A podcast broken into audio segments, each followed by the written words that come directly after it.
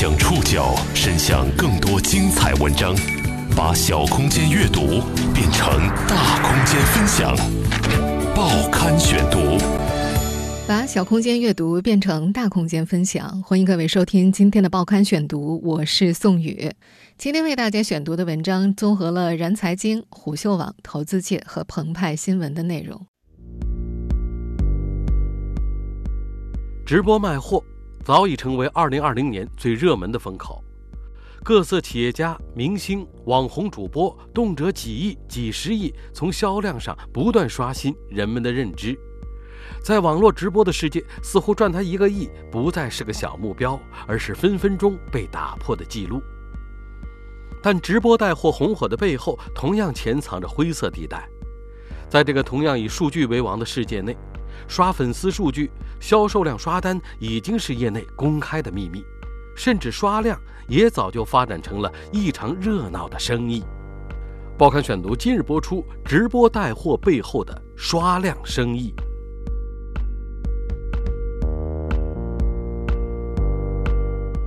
二零二零年要说什么最火，那必然是直播带货。如果说此前带货的大多是网红，那么这一年随着越来越多的县长、市长和企业家和各色明星走进卖货直播间，直播带货的观念越发深入人心，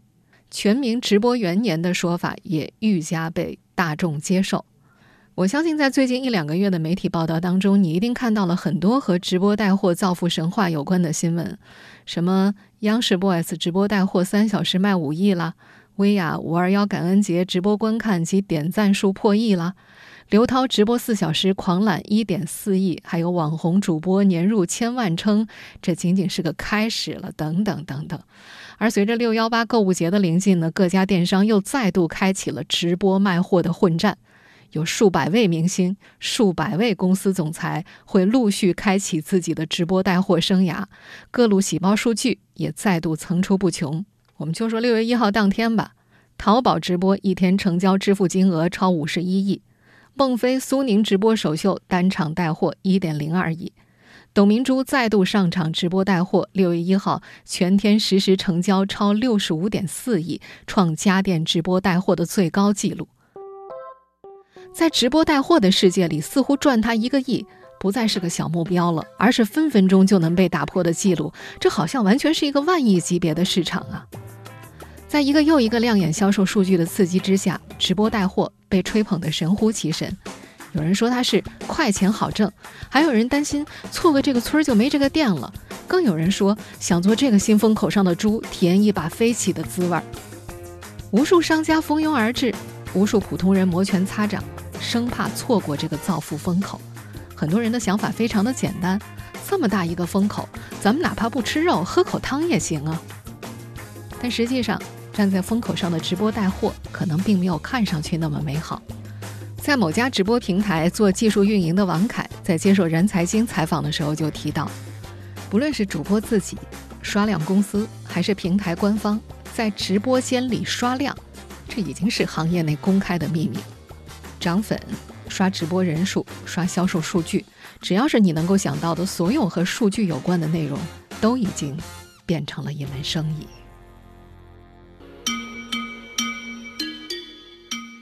在全民直播带货的时代，观众注意力变成稀缺资源，而当数据流量变成衡量主播人气的标准时，刷数据这门处于灰色地带的生意也变得异常热闹。报刊选读继续播出：直播带货背后的刷量生意。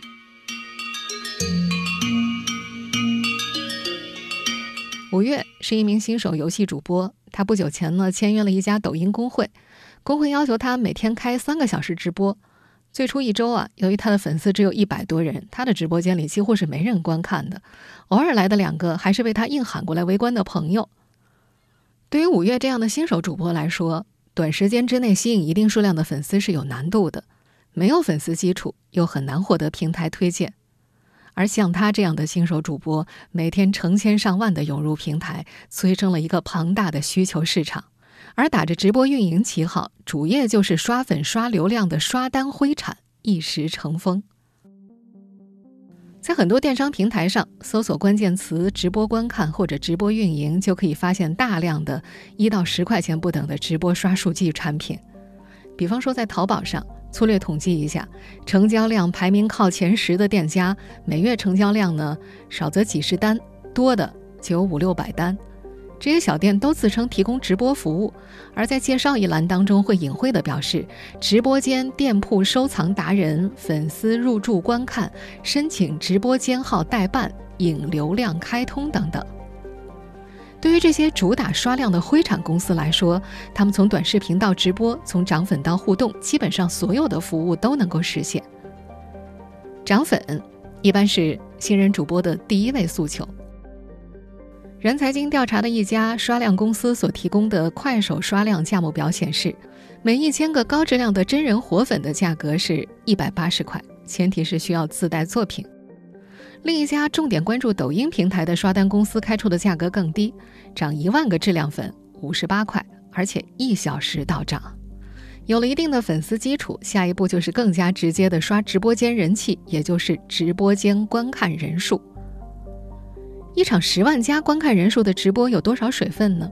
日常工作 KPI 是优化直播间内人数的某平台做技术运营的王凯给出了这样一个数字，他说：“十万个也就只有不到一百个真人。”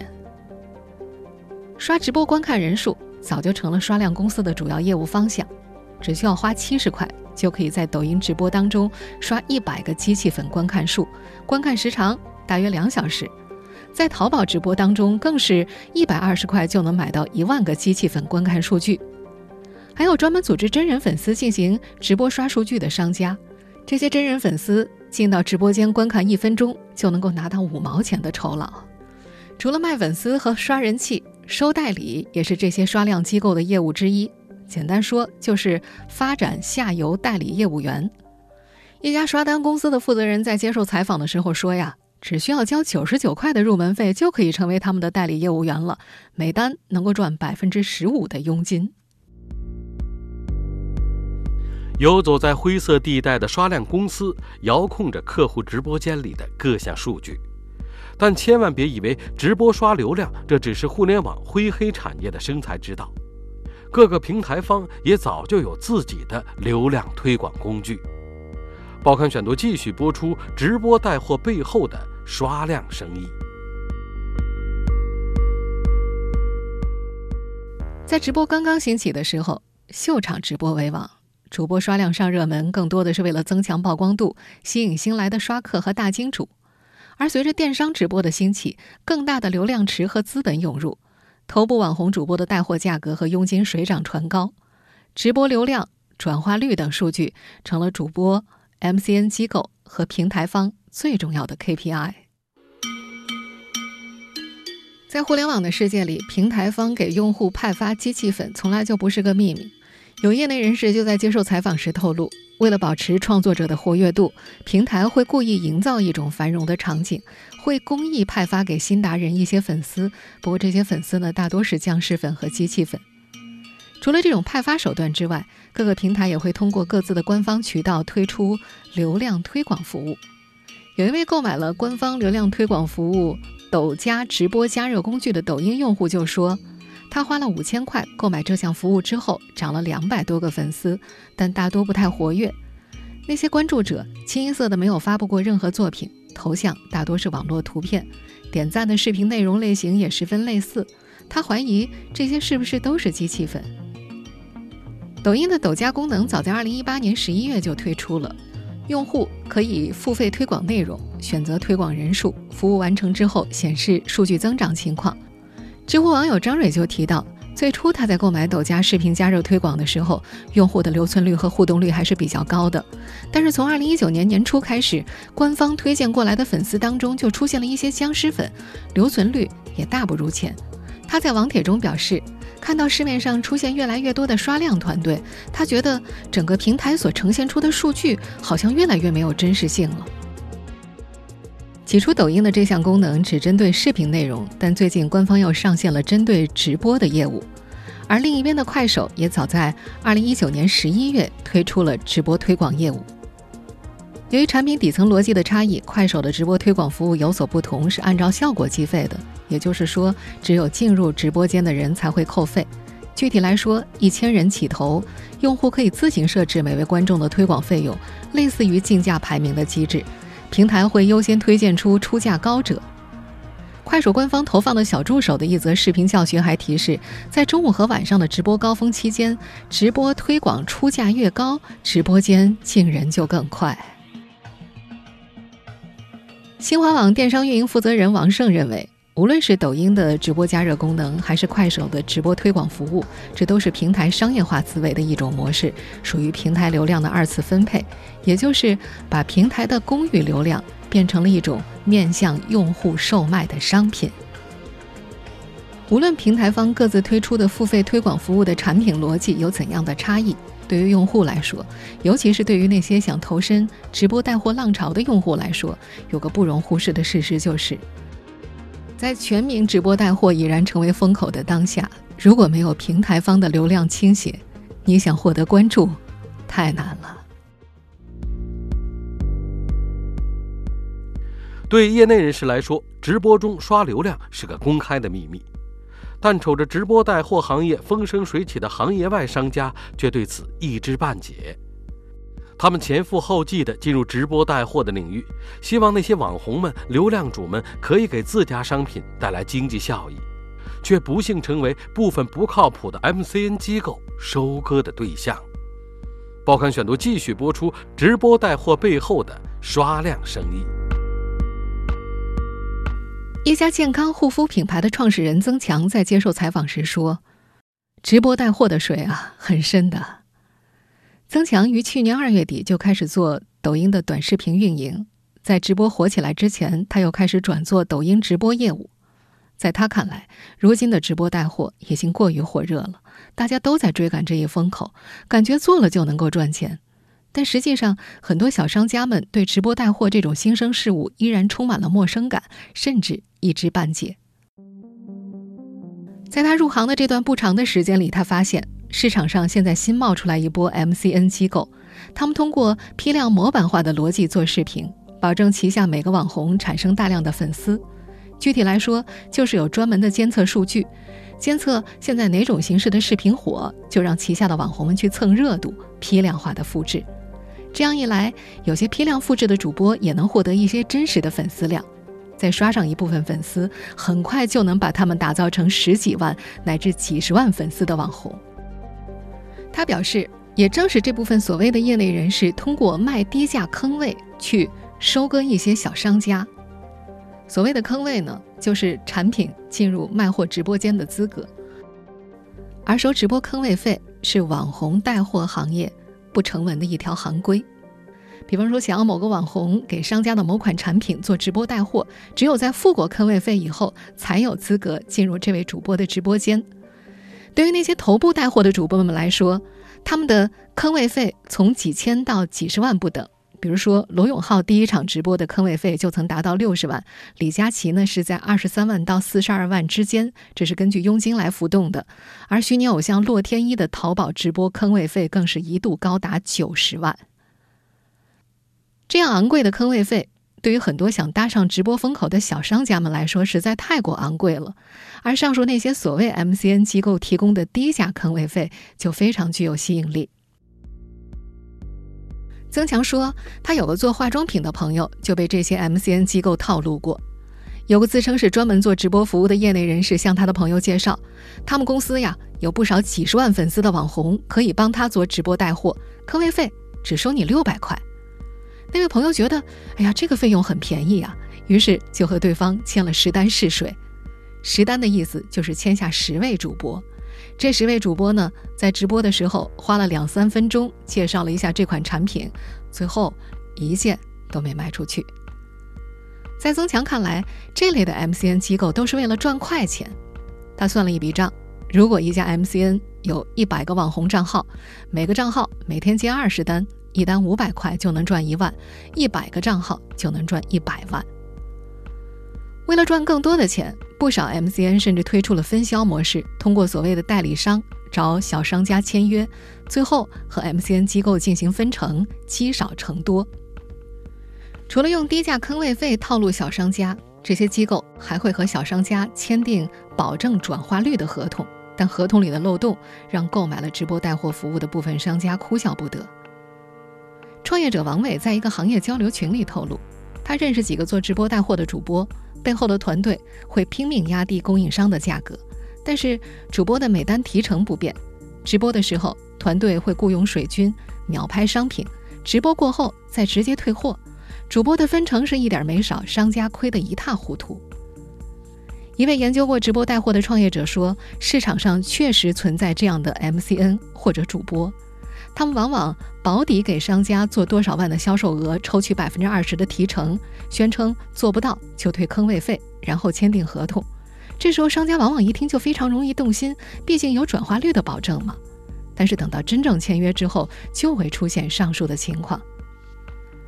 在一家外企工作、从事美妆市场推广工作的小雅也对媒体表示，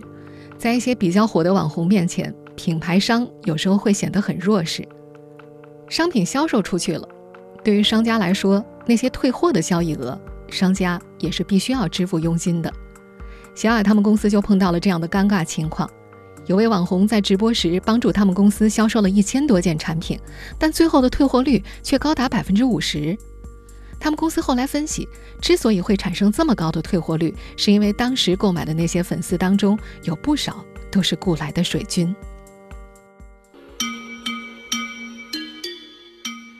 在直播带货成为全民风口的时代，不止小网红们，就连头部网红们也有刷单情况。报刊选读继续播出直播带货背后的刷量生意。去年十一月，知名女装店铺主播雪梨声称双十一预售破亿，她的单品销售额超过五百万人民币，数据甚至超过了薇娅。但在一场直播结束之后，由于中控失误没有结束直播，雪梨在和其他工作人员复盘某款商品的销量期间提到了刷单，并且表示应当一百单一百单的刷。虽然之后雪梨在和网友互动的时候否认了自己刷单的行为，表示是把补单说成了刷单。但是雪梨刷单还是一度登上了微博热搜，让网友们对火红的网红直播卖货倍感质疑。另据媒体报道，近期某独角兽企业联合某网红主播，还组织了一场扶贫公益直播，帮助销售当地的农产品，交易额是四十五万。但是知情人士透露，其实真实的销售额仅有十万，剩余的三十五万是面子工程，刷单比例占到了百分之七十八。不过，对于大多数的商家们来说，识别网红主播刷单还不是最难的，更难的是直播带货已经越来越像是一场让品牌商们痛并快乐的游戏。在做健康护肤品牌的创业者曾强看来，大多数找主播直播带货的商家都是亏钱的。亏钱的原因有三个，除了前面提到那些头部带货主播高昂的坑位费之外，部分知名网红主播还会收取百分之二十到百分之三十的分成。另外，那些大主播的压价能力也很强，这样一来，产品的利润已经被吃没了。在业内人士看来，其实大多数的品牌厂商到顶级流量主播那里去带货，其实为的也不是投入转出比，而是为了寻求曝光，也就是为了做广告。曾强算了一笔账，品牌主花一千万去带货，可能会有两千万的销售额。再加上坑位费和分成，他们大概就亏了五百万，相当于品牌商花费五百万就做到了两千万的销售额和广告效应。既然直播带货这样的形式对很多商家来说已经演变成了一种做广告的方式，那么人们就不难理解，直播刷单、刷在线观看人数、刷销量数据为什么会变成这么热闹的生意。这分明就是一场一个愿打一个愿挨的直播秀而已。在直播带货越来越火热的当下，有很多创业者和传统行业从业者把直播带货看作是个机会。但一位财经类博主在接受投资界采访的时候，给不少希望在直播带货中喝一口汤的从业者泼了一盆冷水。他表示，有多少人满怀热情地进来，投入大量的时间和精力学习，投入了很多资金，甚至把企业的方向转过来，但大部分人在这个行业里只能。沦为韭菜。更加值得一提的是，直播带货过程当中出现的虚假宣传、刷单、货不对版、质量翻车、售后维权难等乱象，已经引起了监管部门的注意。中消协相关负责人表态，将密切关注直播电商购物行业发展态势，对问题表现突出、消费者反应强烈的直播电商平台，将适时进行约谈，督促问题整改。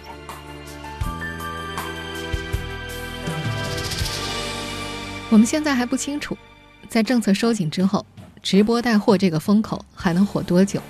但很显然的是，在红利消失之前，依然有一大批人在排队等着入场。而有需求的地方就有市场，那些存在于灰色地带的刷量生意，在短时间内还不会消失。